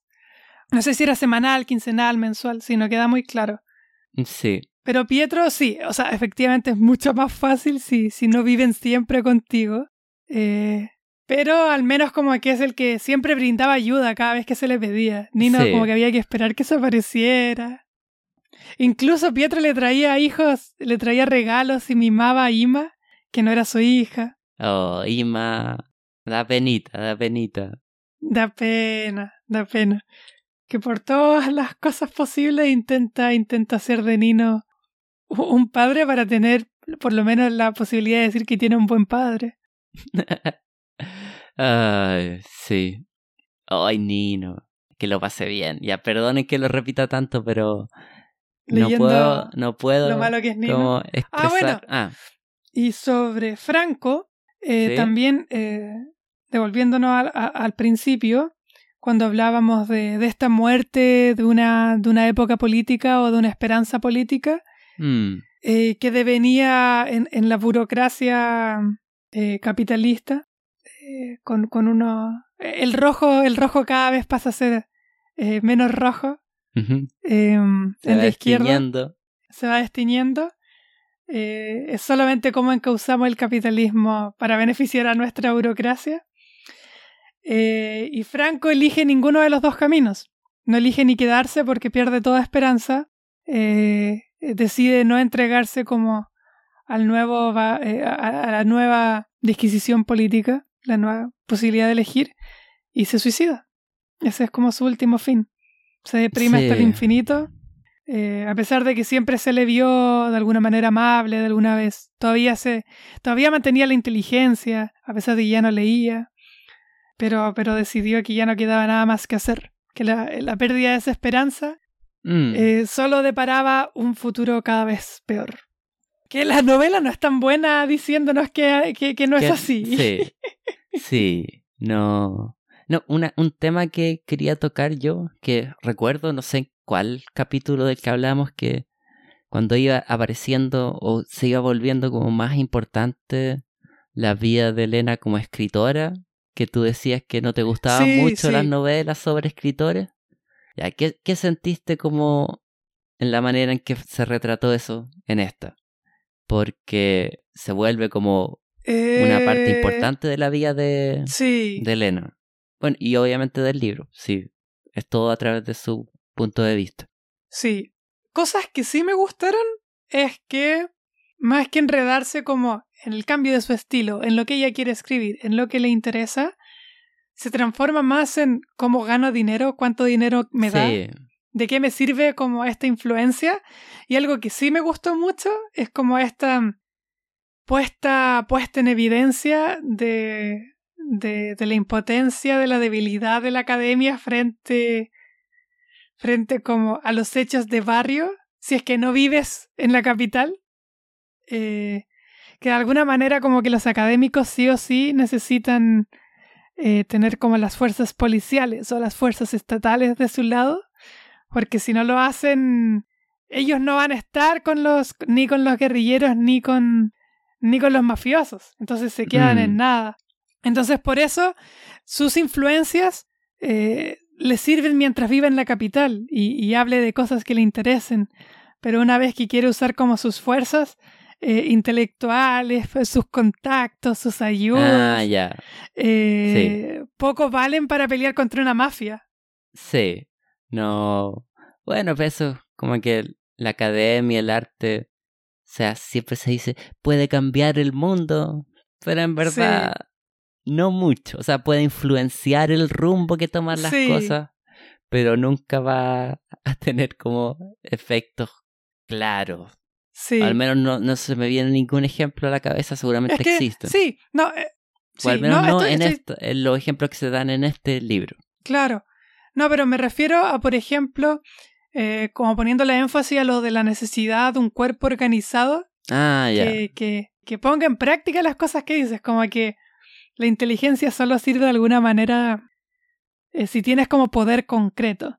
Sí, como que todos estos intelectuales, todos estos artistas, como que en la historia hay innumerables, innumerables como casos de artistas, escritores, filósofos, religiosos, que tienen como una importancia mm, infinita como en la política y cómo se deciden las decisiones de Estado. Pero para ello necesitas como integrarte en los círculos eh, de la corte. Tienes que ser el amigo del rey. Y, tu influencia funciona, es real, es palpable, pero mm. funciona en tanto inteligencia que quizás le va a hacer un bien al pueblo y quizás tenés las ideas de la modernidad que mejoren la calidad de vida de las personas. Puede ser, puede ser para la maldad también, pero que esa inteligencia solo sirve en tanto como que sirves como, estás presente como eh, en las comidas donde se resuelven las cosas. Mm, las que pueden con, con, con, ya, con llamadas telefónicas llamar a los carabineri eh, mm. a los policías de, de, donde sea. Bueno, igual hay, eh, o sea, dentro del barrio aquí, todos los personajes cuestionan como el verdadero poder de la ley. Porque Elena siempre es como, oh, deberíamos llamar a los policías. Pero todos saben que ah, no va a servir de nada. Sí, sí, por, a, eso, a eso justamente me refiero. Que quizás todo, todo ese paradigma, ese como estructura, en que llamar a la ley tiene sentido, solo sirve si vives en Roma, en el caso ah, de, esta, ya. Ya, de esta novela. Porque si eres un intelectual famoso y te pasa un problema con la mafia, quizás ahí mismo, eh, sí vas a tener como el apoyo, porque, porque no puede ser que, que estos mafiosos eh, estén dando, dando miedo como en el centro de la capital. Entonces como que puedes usar las, la misma lógica del Estado para que para que ponga en práctica una función quizás positiva, que sería como acabar como con las mafias. Pero en un lugar perdido, eh, no va a salir en la prensa internacional, no va, no, como que no va a estar como la organización eh, de defensa de los derechos de las personas preocupada de este, de este pueblito, el fin del mundo, aunque, aunque esta académica diga algo en el diario. bueno, sí. Es como cuando, cuando la gente por eso quizás también, o sea, si hacemos la diferencia cuando estábamos con, en la fábrica con Lila, eh, se da importancia también porque eran estos chiquillos universitarios que iban a protestar y eran heridos por fascistas, que sirvió la carta de, Elena, donde le fueron a hacer la inspección a, la, a, la, a la, ¿cómo se llama? Eh, Condiciones laborales. Sí, sí. Como que este choque de lógicas como que se ve súper palpable. y que Lila no había, o sea, se da a entender que no había entendido del todo bien, porque esperaba, o, Elena al menos pensaba que Lila esperaba mucho más de ella, eh, que ese poder de solo inteligencia y, y ser erudito te iba a dar, te iba a dar influencia real. Entonces, por eso volviendo a tu pregunta original, eh, en ese sentido sí me gustó, sí, eh, sí me gustó cómo se trataba como la labor del escritor. Y que, por ejemplo, escribiera esta tercera novela y que después nos dijera, ya, y escribió 13. Como quien no nos habló nunca más de, mm. de su proceso literario. Eso me gustó porque cuando hacen eso, como que siento mucho que es como el escritor hablando de sí mismo. Sí. Que, eso sí, en este libro es donde más como que se, se presiente como que es la Ferrante hablando de sí misma en ciertas partes. Sí. Es donde más como aparece o se divisa como su propia voz. Hay varios como pasajes que es casi como una tesis de, de su literatura que solo en los libros buenos como los personajes como no se equivocan, que hay finales felices, buenos y malos. Solo en los libros malos. Sí, eso. Entonces, en este libro no hay esas cosas, tiene que ser bueno. Tiene que ser bueno. Y es bueno. Sí, y es bueno. no sé si por esas razones, pero es bueno. No, es bueno. Em, pero también una parte que, ya, todos los congresos a los que tiene que ir, todas las como, lo más como la minucia de, de la vida editorial, al principio es como interesante. Sí. Pero después ya se vuelve medio como, o sea, rutinario, pero tiene sentido porque el, la misma actitud que Elena tiene con eso, que al principio es todo mágico, es como, oh, un libro con mi nombre. Y después como, ah, ya, se vuelve trabajo. No, y es hasta, eh, es extremadamente explícita cuando habla de las conferencias y de las preguntas que le hacen. Y en las primeras novelas, como que se emocionaba mucho, como que pensaba qué decir. Y aquí era, bueno, y dijimos las mismas cosas que siempre decimos en las conferencias. Sí. Ni siquiera te dice qué dijeron, como que asume que la, la, lo genérico. Mm. Sí, igual, ya más al final, hay una parte donde sale quizás lo más como. O sea, toda la inseguridad de Elena sale como en su máxima expresión, es cuando empieza a fantasear de esta novela que está escribiendo Lila, que va a ser una obra maestra, que va a hacer que toda su obra, la de Elena, se vuelva irrelevante, y empieza como a imaginarse esta novela que en verdad no existe. O sea, y lo peor creo yo es que quizás sí existe. Eh, Lila desaparece, pero efectivamente Rino nos cuenta que está en el computador escribiendo cosas. Ah, sí. Y a Elena lo oculta por mucho tiempo que está yendo a la biblioteca. Sí. Eh, sobre Nápoles. Como si quisiera escribir algo como la gran novela de Nápoles. Mm. Hacer como la comedia. ¿Cómo se llama? La comedia humana. Eh, sobre esta seguidilla de miles de novelas sobre el París. Eh, como escribir la, la, gran, el gran libro que hable sobre Nápoles. Mm.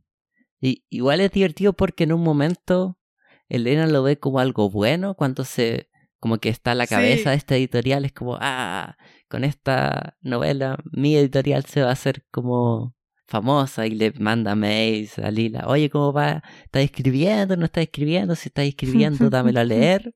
Y después, cuando ya pierde ese poder, pierde su trabajo en la editorial, ya no puede beneficiarse de esta novela, se convierte en esta amenaza como existencial. Pero igual ahí la gran como diferencia es que si es que existiera esta novela, es que Lila la está escribiendo como por el acto de escribirla. Sí. Sin ningún por fin. sí misma. Sí. Ya no tiene nada que ganar. Sí, como Se le murieron los mm. Solaras, ya no. No tiene enemigos. No, pero digo, si es que la está escribiendo, lo está escribiendo sin intención de publicarla nunca. De publicarla. Entonces, están esos dos extremos que Elena busca perdurar en el tiempo, que su nombre sea conocido, y, Lila busca lo contrario. Desaparecer. Borrarse a sí misma. La niña perdida. Sí. Hablemos de la niña perdida. No hablaba nada de Tina. Mm, ya. Eh, ah, no, pero quiero terminar ese tema. Ah, que lo irónico, ¿verdad? Es que sabemos que Elena sí va como a perdurar porque está escribiendo esta novela y esta novela es buenísima. Sí, sí. Entonces como al final sabemos que sí, como toda esa inseguridad es inútil o es como innecesaria y también que termina renunciando, poniendo como su legado por sobre su amistad con Lila. Sí. Porque sabe que Lila va a terminar leyendo la novela y no hay forma en que es como la gran traición. Si Lila quiere desaparecer, con esto va la gente a recordar. ¿Mm? Sí, estoy de acuerdo que esa es una posible interpretación, pero quizás es justo lo contrario. Porque hay un momento en que Lila dice: si vas a escribir, la que creo que ya lo dije, si vas a escribir la historia, tiene que ser la historia completa. Y esta ah, es la historia completa. Y la, y la novela que la hizo como... ¿Pero es la historia completa? Claro, claro, ahí está la pregunta. Pero la novela anterior, eh, Una amistad, em, era una novela fantasiosa, cambió cosas. Y ella decía que quizás eso había molestado a Lina, que, mm. que, cambiara los hechos. Eh, y esta si es que fuera la historia completa, sería como, está bien, esta vez sí contaré la historia completa. Pero es la historia completa desde, el, punto de vista de, Elena. Sí. Y que sabemos que y muchas páginas de la saga son de Elena como pensando en qué está pensando Lila, pero en verdad no tenemos idea. Muchas veces Lila termina sorprendiendo a Elena, por ejemplo, cuando hace esa conexión de que quizás le secuestraron a la hija porque había salido en esa revista que era hija de Elena por error. Y una, es como una, algo que no se le había ni pasado por la cabeza a Elena. A Elena, claro, claro. Entonces queda claro que a pesar de que están ultra conectadas y son como las personas más cercanas unas a otras, como no hay nadie que entienda a Lila mejor que Elena, pero incluso ella no la entiende demasiado bien. y viceversa. Sí, sí, viceversa. Y creo que esta es la novela que más muestra también ese viceversa. Eh, como que vemos más fallar a Lila en un montón de mm. cosas. Y, y, hace como esta doble encarnación porque funciona, funciona muy bien. Eh, de, de, persona imperfecta y persona con halo de divinidad. Porque la vemos un montón de veces cometiendo errores y, haciendo actos que nadie se esperaba que solucionaba todos sus problemas y la dejaba en una posición superior. Eh, Tina. Tina. La niña perdida. Niña, sí. Es como gran... Digamos que... ¿Mm? Ah, perdón. Es que lo que conversamos antes del, de hablar, de empezar el podcast. Sí. Que te cuentan... Ah, eh, si ustedes van a recomendar esta novela, díganles que no lean como la introducción donde te cuentan el, el, resumen de la novela. sí. Porque el resumen te dice que Lila tiene una hija y que se la y que se desaparece. Eh, y es algo o sea, quizás si no te importan los spoilers está bien, pero es un spoiler muy grande para alguien que sí le importan. Y aparte porque se siente, o sea, está construido para ser algo como sorprendente la manera en que está escrita. Sí, sí. que esa como el poder de ese momento te lo quiten, como te lo desinflen, es como... Ah. Sí, porque te hace... Porque ya, uno sabía que en algún momento se le iban a raptar. Si uno no supiera, uno no lo... No estaría como esperando en qué momento pasa. Porque cuando pasa, uno lo asume desde el primer momento del capítulo. Como que te cuenta que ya no estuvo y que se quedó Lila sola y ah, ya se le perdió la niña en este sí, Y creo que dicen, oh, nunca olvidaré ese día. Como, ah, ya. Dan la fecha incluso. Como, ya, aquí va a ser. Entonces, sí, eso no. La, la, la elección ahí del, del, editor no, no fue la mejor. No. Em. Pero igual ahí, o sea, Tina, bueno, estamos diciendo que como nace en esta novela, entonces no hay demasiado tiempo como para definir su personaje, en verdad son como mini, mini Lila, mini Elena. Sí. Tienes hija de Enzo, por si acaso. sí, ahí eso eh. también es como, o sea, Sí, es de las cosas que ya no vamos a alcanzar a hablar, toda la relación Sí. de Enzo con Lila. Sí. Que Eh, parece ser como por fin, o sea, una relación sana, sí, como que son buenos papás y desaparece la hija y obviamente se se, se va todo empieza a desmoronar eso, todo. colapsa. Sí. Eh, un buen día, no me acuerdo que tenía que hacer algo Elena, se va y le deja como a las niñas. Eh, ah, estaba hablando con Nino, se las deja Nino. No, sí, pero era como o sea, primero creo que era un día como una fiesta, era como Sí, me lo imagino como esta escena del Padrino 2 donde están como en la calle. el carnaval. Sí, me lo imagino algo parecido. Sí, Era como una atmósfera parecida. Y, y era Sí. el, el día también en que, o sea, Inma tenía todos estos problemas de que el papá no estaba presente, las hermanas se burlaban de que no tenía papá. Entonces era el día en que Nino iba a venir y era, iba a ser como el día dedicada a ella, que todos le iban a prestar atención a ella y no a Tina. sí. Y obviamente es el día en que Tina termina desapareciendo. y, y termina desapareciendo porque Lila tenía a Ima en brazos. Sí, y le estaba prestando Y- atención a Nino. Y le, sí, es buena esa escena. Sí. Y ahí obviamente tenía que estar ese momento de que si queremos ser como muy, muy, muy malvados, es culpa de Lila que, que se haya Sí. perdido Tina. Pero es como, ¿quién se Pero- imagina? Mm, Sí, pero es injusto. en, en, en, en, ult- en última instancia sí, pero es injusto no solamente por, por ideas como, o sea, como eh, contemporáneas, como si vivieran como en esta época, sino también injusto porque todos los niños como de la infancia de Lila eran súper dejados de lado, como que ellos entendían que así funcionaba un poco la vida, Sí. dejaban a los niños correr, saltar lejos, eh, que aparecieran cuando aparecieran. Nadie pensaba que se iban a morir. sí. A pesar de que hay un momento al principio de la primera novela donde hablan de Ah, que la ya. muerte está súper presente en el, en la vida de los niños, que se mueren a cada rato. De tuberculosis, de que se pisan un clavo, se infecta y se Mm, mueren. sí. Hay un niño que pisa como una bomba y explota. sí, pero lo divertido es que en ningún momento, o sea, cuentan todo eso, pero en ningún momento vemos como a los padres demasiado preocupados de que eso no pase. Exacto. Como que se asume Sí, que, ah, así sí. es la vida, los niños se mueren de repente. ¿Qué se le va a hacer? Sí. Por eso digo como esa injusticia, como que en ese barrio, como que todo el mundo criaba a los hijos así.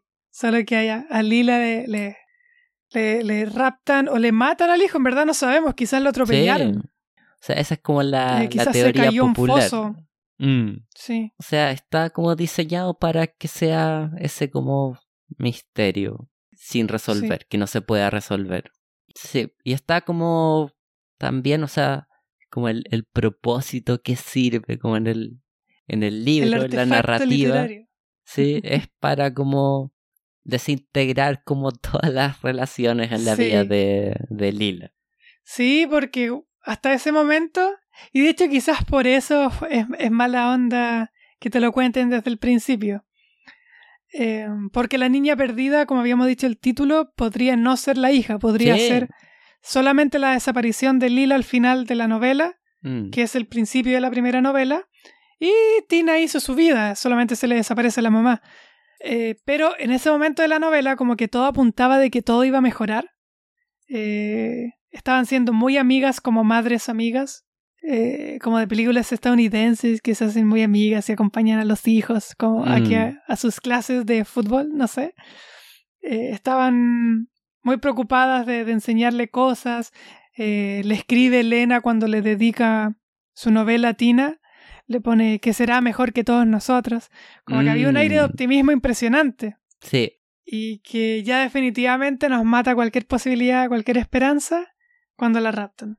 Porque Oh, de- desde ese mismo mm. momento nos dicen que nunca más la volvieron a ver.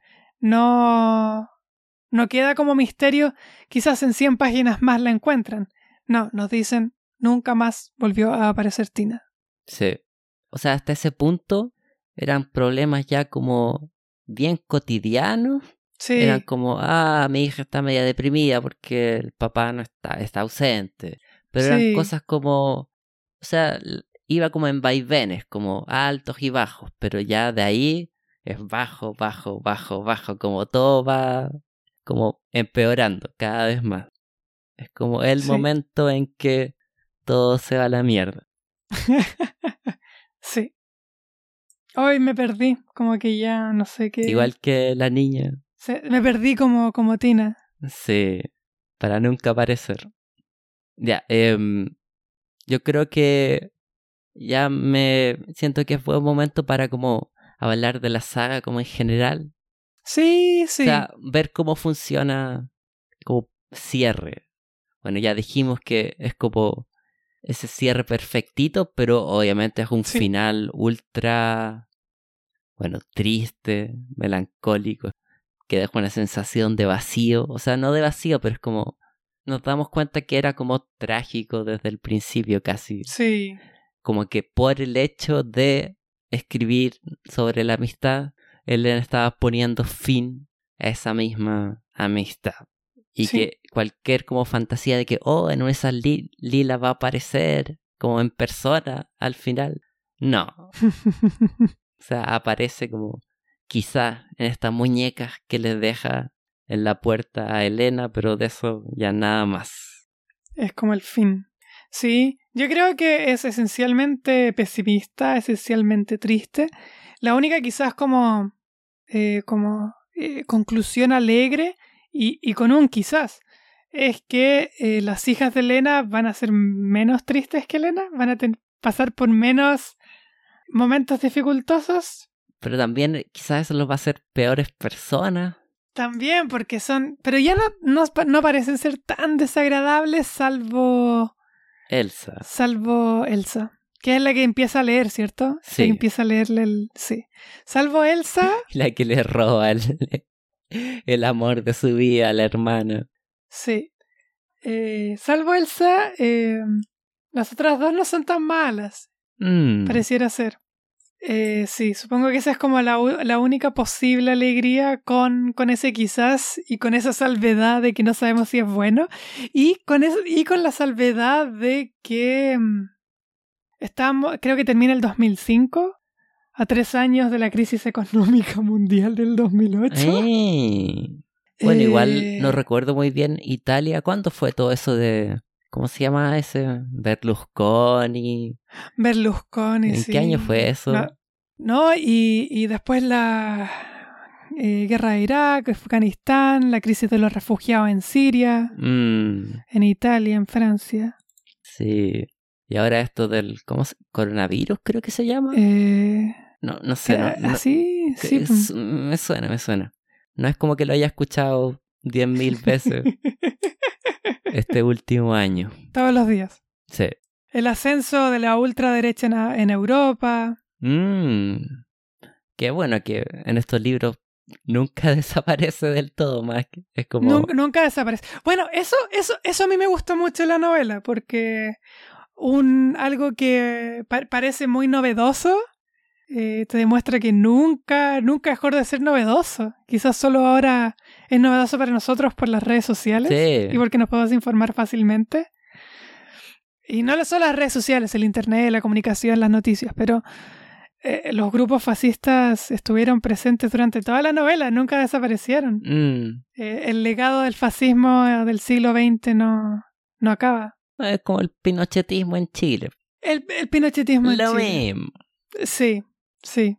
Y de hecho, mientras más tiempo pasa, es como peor porque la gente se empieza a olvidar de las cosas malas. Y queda solo como la, la leyenda. Y, y cada vez como que deja de ser menos como parafernálico, empieza a ser como que uno lo empieza, entre comillas, normalizar.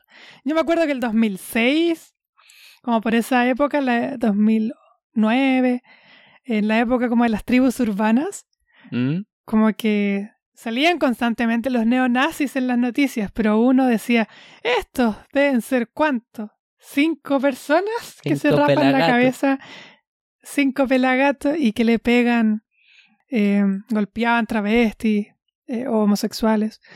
Pero era muy minoritario, era como este terror minoritario. Y uno ve, un, eh, uno ve ahora estas, estas manifestaciones con gente que sale con estas banderas fascistas chilenas, con, con la bandera franquista en Chile. ¿Por qué? Pero bueno. Ah, ya no hablemos tanto de Chile que después Sí. nuestra audiencia internacional, a, menos que eso es lo que quieran escuchar, díganos qué quieren de nosotros y nosotros los vamos a hacer. Estamos Sí. desesperados. Berlusconi, mira, ¿Mm? perdón, te interrumpí, pero no, Berlusconi, del 94 al 95, eh, del 2001 al 2006, del 2008 al 2011. Mm, Igual vivieron la época de Berlusconi. sí, pero no recuerdo cuál fue la como que ya era descarada la, como la Sí. corrupción y las fiestas que hacía como con prostitutas menores de edad y todo eso. Sí. Bueno, hay un momento donde mencionan eso, como la caída de Guido, pero no estoy seguro de las fechas. Cuando dicen que cae todo. Mm, bueno, ahí no sé, es más como sí, de no, no. Historia italiana que Italiana. no me rehuso a, a investigar. Yo tengo otro libro italiano en, ¿Cuál? en la lista, eh, que se trata de Mussolini. Pero todavía no. Un poco alejarse de Italia primero. Sí, pues. Se llama M, el hijo de un siglo, creo. Que ganó un premio. Ah, en tiene Italia. que ser bueno entonces. Así que tiene que ser bueno. Ya, yo creo que es tiempo de... ah, la- de la ¿Mm? saga no dijimos nada. Pero rápido. Como que sientes que cierra bien la, eh, la saga y sientes que como que funciona como saga completa. eh, si te parecen que son cuatro libros separados o una sola novela, Elena Ferrante dice que es una sola novela y que la dividió porque era muy largo solamente, así como, como Bolaño divide 2066, 2666, que en verdad es una sola novela. Aquí creo, creo que es mucho más claro. Fácilmente podría ser una sola novela. Un libro gigante. Sí. O sea, yo creo que sobre todo en este es donde más se nota esa como poca división Sí. por la manera sí. en que empieza. Como la primera página es como, ah, lo que estaba diciendo. Y empieza el tiro la historia. No tiene ese... Los otros tenían ya un Sí. pequeño prólogo de vuelta como al presente. Este no. Sí. Este como que empieza la historia. Como que tengo poco tiempo y hay harta historia que contar, así que vayámonos como al tiro, al grano.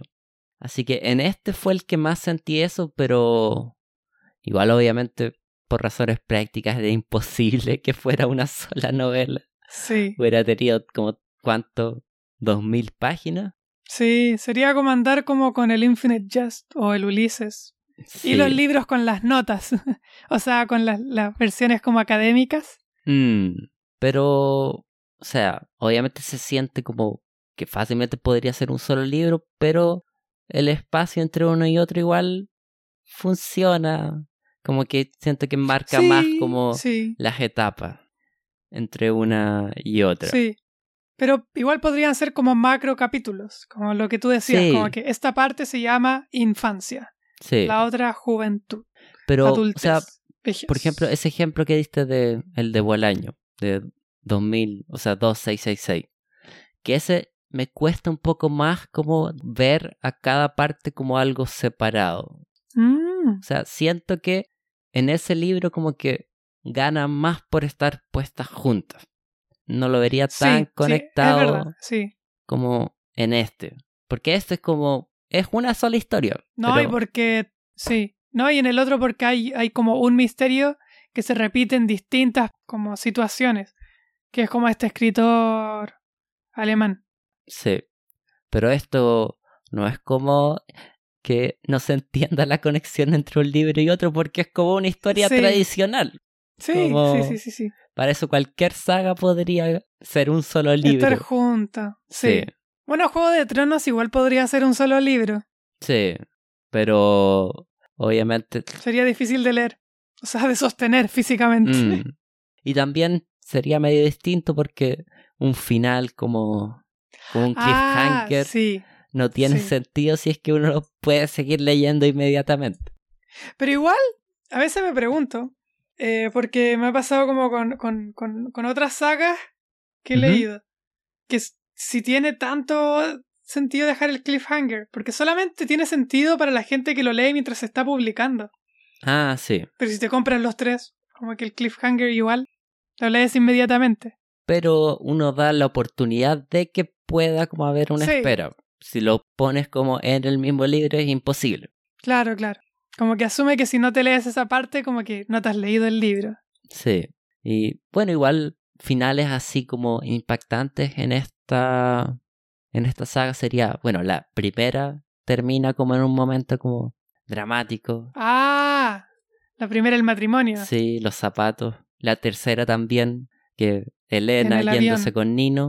Y las otras tienen finales ya más como... Normales. Sí, no recuerdo muy bien la segunda, de hecho, O cómo sea, el termina. último un final definitivo, pero el segundo. eh, no me acuerdo cómo termina, pero terminaba. Eh, Ah, ya me acordé cómo termina. Eh, con Nino apareciendo en una conferencia. En una, ¿Verdad? como- Elena estaba como presentando el libro y aparece Nino como un oyente. Sí. Que es también como un final, supongo, impactante, pero sin el peso como de, de los Sí. otros. Em, no, pero digo que igual este libro podría haber terminado de una manera más como sensacional. Sí. Por un sí. momento yo me imaginé que, no sé, si hubiera sentido medio barato, pero me imaginé que podría haber sido como, no sé, al final de toda la, la novela podría haber puesto como escrito por y firmado por Lila o algo así. Podría haber sido Ah. algo como que recontextualizara todo. O que O hubiéramos descubierto que Lila Por modificó. Elena Ferrante y Lila, como que ambas la escriben. Ah, sí. Podría haber hecho algo así, pero como terminó de una manera más como haciéndole justicia a la historia, siento yo. Siendo fiel al como el espíritu de la historia. Que no era como una historia de Sí. para terminar de esa manera. Como que había que terminar de una manera media pesimista, media melancólica, nostálgica. Se me acabaron los sinónimos, pero algo así. No, pero yo siento que, o sea, no veo como alguien, después de leerse todos los libros, podría como sentirse decepcionado por cómo termina. No, no, es súper esperable. Por momentos yo tenía una vaga esperanza de que iba a terminar no tan triste. eh, y, y- pero entiendo que no cumpliera esa esperanza. Sí, Porque no cumple las esperanzas de la gente. sí. A lo largo de todos los libros, como los planes no funcionan, las cosas no terminan como la gente esperaba, no podía ser que al final esto fuera lo contrario. Siempre hemos dicho que al final las, como los acontecimientos hacen sentido. Puede que no sean Sí. exactamente igual como uno pensaba que iban a pasar, pero terminan teniendo como, o sea, no sentido como clásico de como De que es interpretable. sí, pero tienen su Sentido lógica. en que es sensato. Es. Eh, siguen como una temática o una estética consistente, no sé. Sí. Buenísima, buenísima la saga. Sí. Eh, muy, muy, muy, muy recomendada. No me arrepiento nada de haber leído los cuatro libros. No, Eh, quizás algún día, muchos años más, relea. Quizás no es de principio a fin, pero quizás leo el primero de nuevo. Y me gustaría leer más de Elena Ferrante, sí. saber cómo escribe otras cosas. Antes y después, como que escribió antes de la saga napolitana y que está escribiendo ahora. Mm. Como que igual me causa harto interés. Sí, el, el primero también a mí es el que más como ahora inmediatamente me dan ganas de releer, porque siento que es como el más inocente de los sí, de todo, sí. pero también me o sea, tengo la sensación de que releerlo no va a ser lo mismo porque ya sabe uno cómo termina todo, a dónde va la cosa. Exacto. El primero es quizás el más como esperanzador Sí. de A mí lo que me gustaría del ¿Mm? primero es como, eh, sabiendo ya la vida, como, ¿cuáles eh, eran como todos los foreshadowing que había en la Ah, primera? ya. Sí, sí, eso Como, sería ¿qué interesante. cosas, ¿Qué cosas ya nos dejaba como en claro lo que pasaría en el futuro? Sí, O cuando hacía juicios sobre Lila, que a uno los veía por primera vez y tenía que asumirlos como ciertos, eh, ver por qué ella descubrió eso de Lila. Mm. Igual ahí también, bueno, es algo que nunca se va a saber, pero sería interesante como qué tan planeada estaba la historia. También. Porque sí. si ella la pensó como una sola novela, entonces se da a entender que ya sabía desde el principio cómo iba a terminar. Tampoco sé como qué tan cerca una de otra fueron publicadas, fueron publicados los libros, Mm, pero da la impresión de que tenía como una idea clara de para dónde iba la cosa. Quizás lo de, bueno, lo que dijimos, como lo de Tina, es como lo que más sale como de la nada, sí. pero el resto tiene una lógica y no y se ve como la trayectoria que llevó a tal personaje a tal final, como a lo largo de toda la, la saga. Salieron como uno por año casi. Ah, ya. Entonces, era como un libro que se publicó en cuatro sí, partes. Ya. que partió en cuatro. Ti- Tiene sentido. ok, con eso sería. Sí, Dos yo creo que ya estamos. Y ya me, me dio hambre. Sí, sí. Para nuestros eh, 15, 20 escuchas regulares. ¿Qué libro vamos a leer la siguiente quincena, Carlos?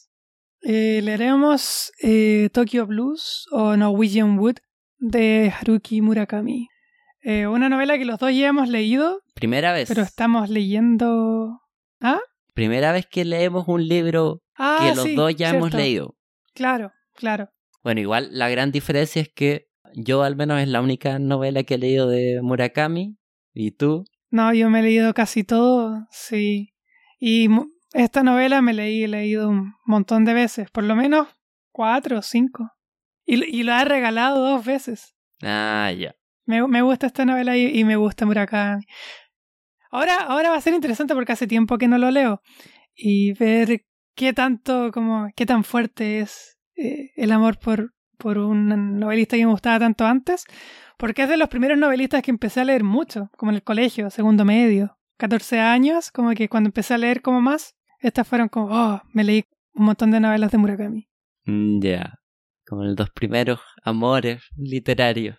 Sí, sí. Ah, bueno, y también la vamos a leer porque una amiga, jajaja, que es profesora, se la va a recomendar a sus alumnos que la tienen que leer para el colegio. Ay. Entonces tenemos que ponerle energía Ay, que sí. porque igual sería horrible que fuera una, una tortura para los pobres niños Sí. Leer, eh, o sea, leer ese podcast. Mira, ya Sí, estamos. tenemos que decir cosas interesantes y no tan fome. Sí, ya. Despidámonos antes de que Sí, ya. Solo vean El Agente Topo. Está en Netflix. Película chilena. Eso. Es muy buena. Ah, y solo escuchen el Club de los Libritos. Está en Spotify. Podcast. Muy bueno. Nos vemos. Adiós. Adiós. Nos Chau, vemos. chau.